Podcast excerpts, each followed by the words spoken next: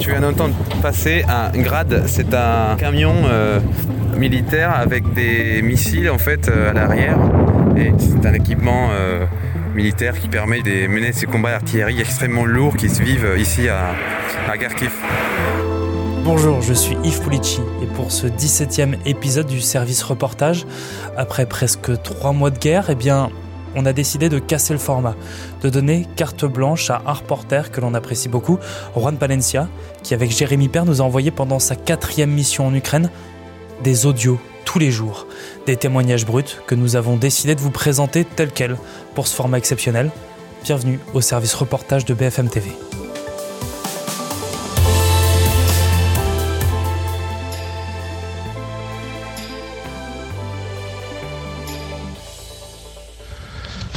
Salut Yves, nous sommes actuellement dans le village de Tchelkouni, c'est euh, à l'est de Kharkiv en fait. Donc euh, on est arrivé il y a quelques heures, on est un peu tendu parce qu'on vient de croiser des snipers russes euh, au loin.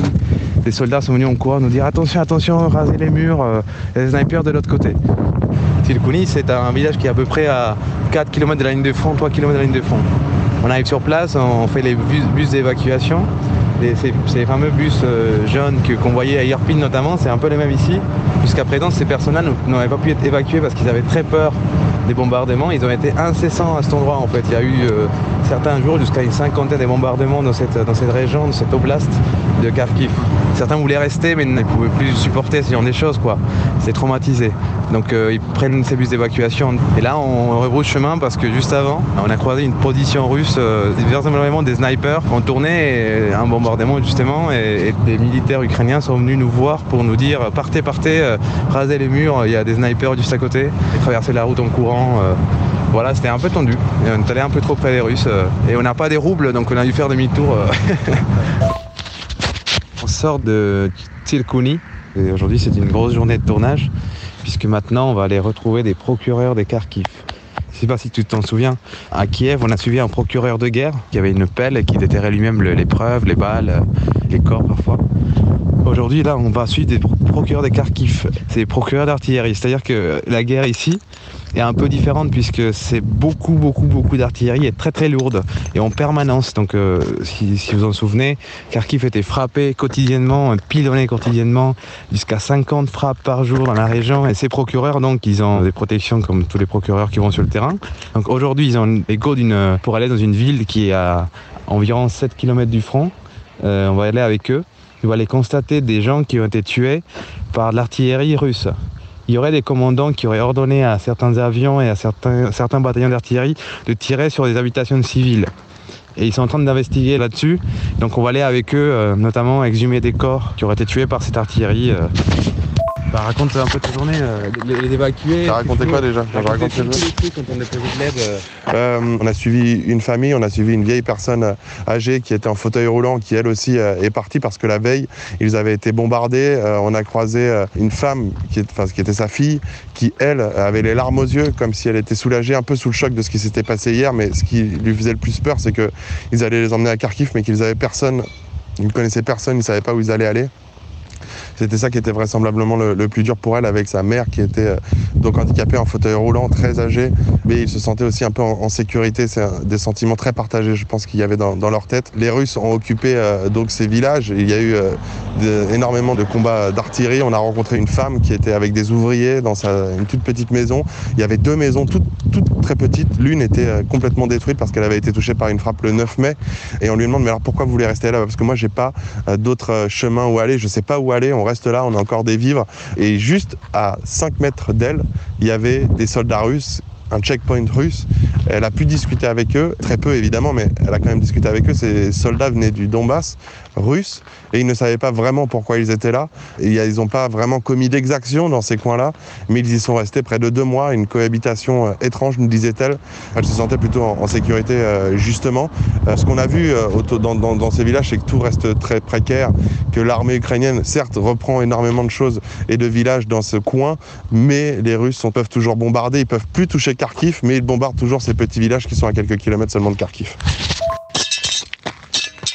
Là, j'enlève les petits morceaux d'obus, enfin les éclats d'obus qui peuvent euh, potentiellement faire crever les roues de notre voiture. Voilà, par exemple, c'est ce qu'il faut faire des fois.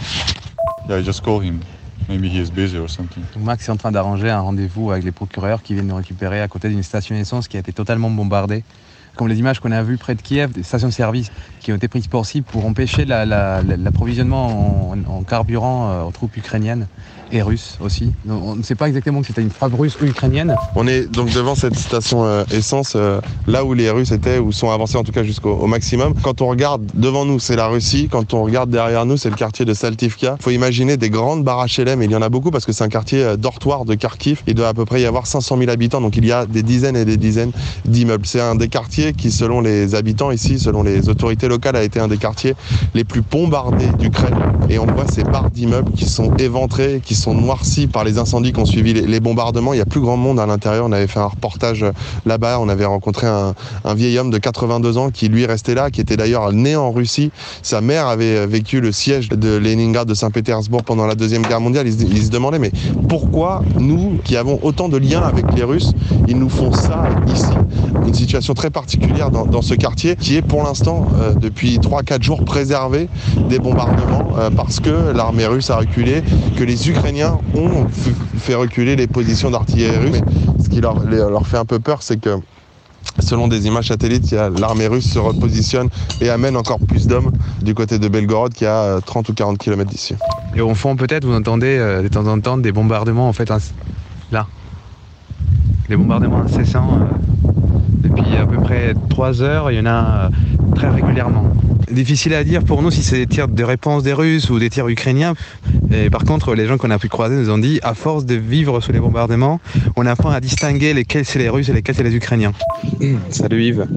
Bon là, nous sommes avec l'un des procureurs des Kharkiv. Je pars doucement parce qu'ils viennent déterrer euh, les corps des trois personnes, dont un, une jeune qui aurait été prise pour cible par un chat russe euh, au début de la guerre. Des corps en, état de décomposition assez avancé. C'est une scène terrible. Il y a des, des, proches qui viennent reconnaître les corps. Et on suit ces procureurs qui portent euh, un gilet pare-balles, un casque euh, et son petit carnet avec euh, les symboles du ministère de la Justice en fait. Et se déplacent. et là, là où on est actuellement, on est juste à côté d'une position d'artillerie, donc en fait ça tire tout le temps. On s'est pris un tir des Russes tout à l'heure, pas trop loin. Et on entend le départ des feux ukrainiens qui, qui, départ qui se trouve juste à vraiment une centaine de mètres à peine. En fait, on voit la fumée comme ça tire. C'est assez impressionnant. Il est juste à côté de moi. Il prend des photos. Tout le monde prend des photos. C'est une grande équipe et tout est sécurisé par l'armée avant qu'ils puissent venir. Mais il faut savoir qu'on est juste à quelques kilomètres de la ligne de front, une dizaine maximum. Donc c'est très compliqué. Les proches sont à côté et que on ne veut pas trop le déranger. Ils, sont, ils étaient en train de déplorer. Et cet, cet immeuble, c'était une maison dans laquelle se réfugiaient une vingtaine de personnes. Et il a reçu cette frappe et dans cette frappe, euh, euh, trois personnes sont, mortes en fait avec des éclats. Ils sont en train de d'établir un peu les circonstances de, leur décès, de leur mort. Et la maison est quasiment détruite en fait. Tout le, premier étage est, complètement détruit, brûlé. Euh, et le reste du temps, les gens qui sont restés dans cette maison se sont réfugiés dans une cave et entourés par les chars. Et, puis ils entendaient, ils se prenaient souvent des tirs d'artillerie en fait des deux côtés, euh, surtout de côté russe visiblement.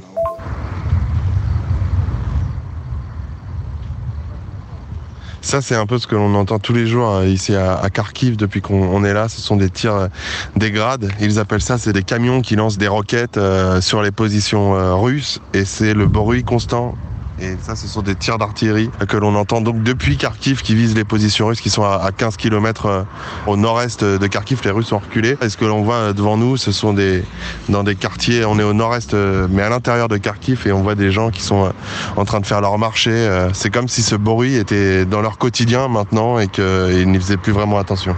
Là, on avait rendez-vous avec un volontaire qui devait être escorté par l'armée pour aller dans une ville qui est à une heure d'ici, au nord-est, qui est à côté d'un lac. De l'autre côté du lac, il y a les positions russes. Ils ont besoin de, nourriture, mais pour l'instant, ça fait près de deux heures qu'on attend. Et pour l'instant, euh, les conditions de sécurité ne sont pas réunies. L'armée euh, patiente. Euh, et le, volontaire nous dit que pour l'instant, rien n'est réuni pour y aller, donc on, attend. Salut Yves, donc je te fais un peu question d'ambiance. On est dans un quartier à l'est de Kharkiv. Faut imaginer un petit peu un quartier qui était vide il y a quelques jours et comme les troupes russes se sont éloignées, les gens ont pu revenir. Donc euh, il faut imaginer un quartier avec quasiment euh, toutes les voitures détruites, euh, encore des éclats, des trous par terre, il n'y a pas de feu. gens roulent euh, à contresens parfois et euh, il y a des checkpoints partout à cet endroit où on est et les gens commencent tout juste à revenir. Là, je marche dans un marché où il y a encore des patates, des oignons, des, des pommes, euh, quelques concombres et les gens font la queue. Pas trop loin, il y a aussi euh, des centres d'aide humanitaire où en gros les gens viennent euh, pour euh, trouver quelque chose à manger puisqu'ils n'ont plus d'argent, ils n'ont plus rien. Parfois, euh, certains ont perdu leur maison. Donc là, je suis dans un- sur un marché euh, où les gens font leurs courses. Je vais te mettre quelques ambiances euh, pour que tu entendes.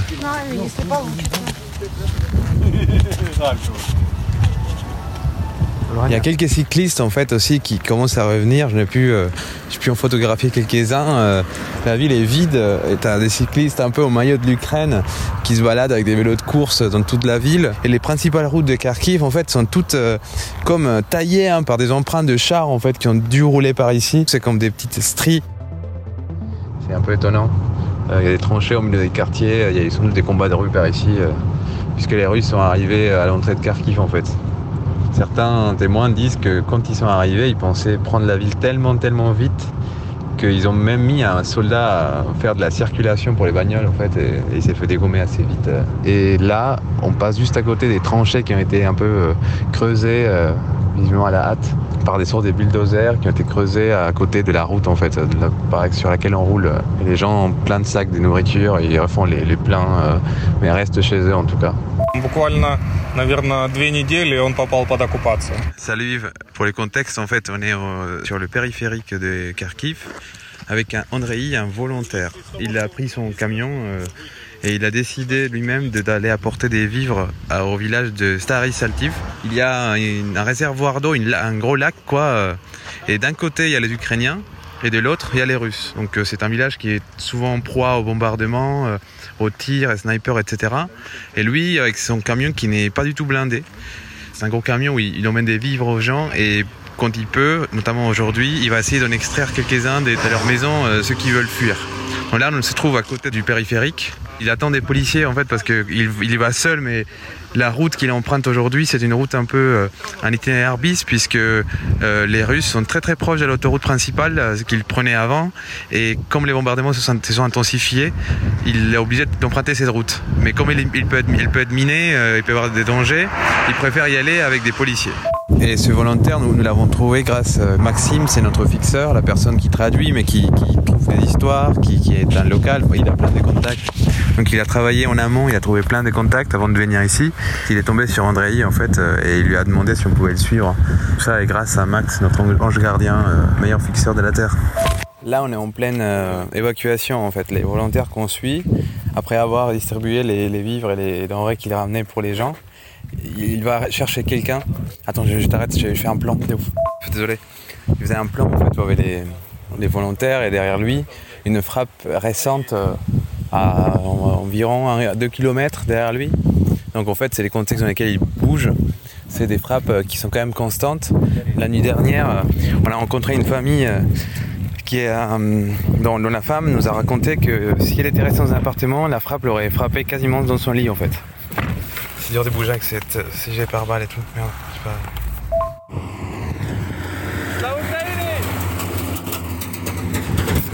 Là, tu viens d'entendre passer un grade. C'est un camion euh, militaire avec des missiles en fait euh, à l'arrière et qui se dirige dans une direction qu'on ne dira pas pour protéger sa position. C'est un équipement euh, militaire qui permet justement de mener ces combats d'artillerie extrêmement lourds qui se vivent ici à Kharkiv.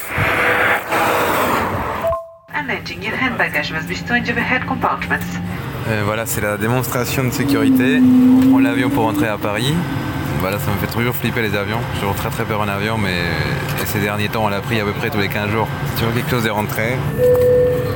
On a rencontré euh, Natalia, sa fille euh, Vika, qui a 13 ans. Et euh, c'est une rencontre qui marque énormément, évidemment. Elles étaient dans, un, dans une école, dans une ville au nord-est de Kharkiv, le 13 mars, pour se protéger des bombardements. Et, et là, il y a un soldat russe qui a débarqué, ivre ou drogué, et euh, qui a violé euh, la fille de Natalia, la sœur de Vika, qui s'appelle Anya, qui a une trentaine d'années, qui avait dans ses bras sa petite fille de 5 ans. Et euh, ah, Natalia nous explique la nuit d'horreur de sa fille, la nuit d'horreur aussi pour elle parce que le soldat russe l'a détenue, violée, mutilée pendant toute la nuit. Et elle, évidemment, elle pensait que sa fille était morte. Elle la voit revenir le matin avec les cheveux coupés, avec des coups de couteau dans la gorge. Et dès le lendemain, elles sont parties à pied vers Kharkiv, sous les bombes, sous les tirs. Euh, elle est partie dans un pays européen, elle est en sécurité avec sa petite fille.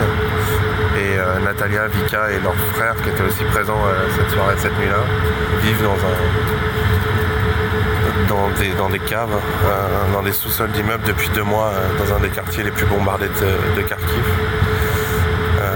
c'est sûrement, à mon avis, un des témoignages qui nous aura le plus marqué depuis un mois et demi qu'on travaille sur, en Ukraine qui est le plus dur dans cette histoire, c'est que c'est une famille qui a très peu de moyens et qui habite euh, devant l'école. Préparez-vous pour le décollage. Où s'est passé euh, ce drame. C'est-à-dire que même au retour, quand Anna va revenir parce qu'elle veut revenir, tous les jours, ils passeront devant l'école. Tous les jours.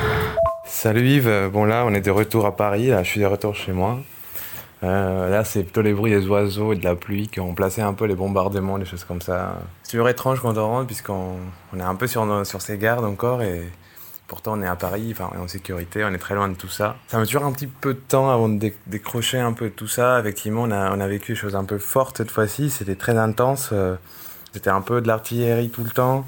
Pour trouver des histoires, il fallait aller au milieu des bombes. Euh, enfin, nous, nos collègues aussi, tout le monde évidemment, on n'est pas les seuls à faire ce genre de, choses quand on y est, à Kharkiv notamment, il faut euh, se dire que pour trouver une histoire, il faut la chercher sous les bombes. Quoi.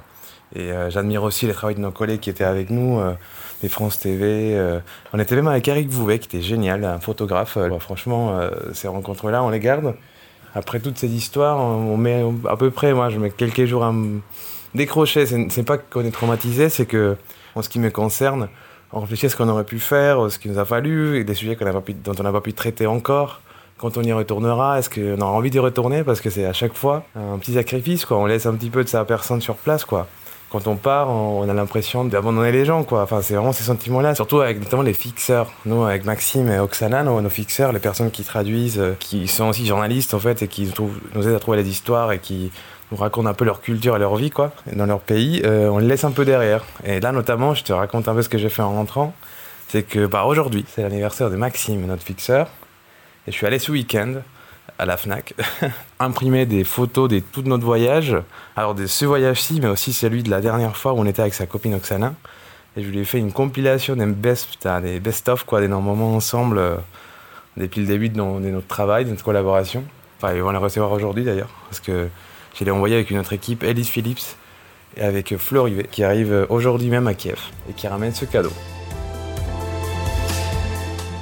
Merci d'avoir écouté cet épisode exceptionnel du service reportage. Bien sûr, on remercie Juan Palencia et Jérémy Père pour euh, leur participation. On espère pouvoir vous proposer d'autres épisodes dans ce genre.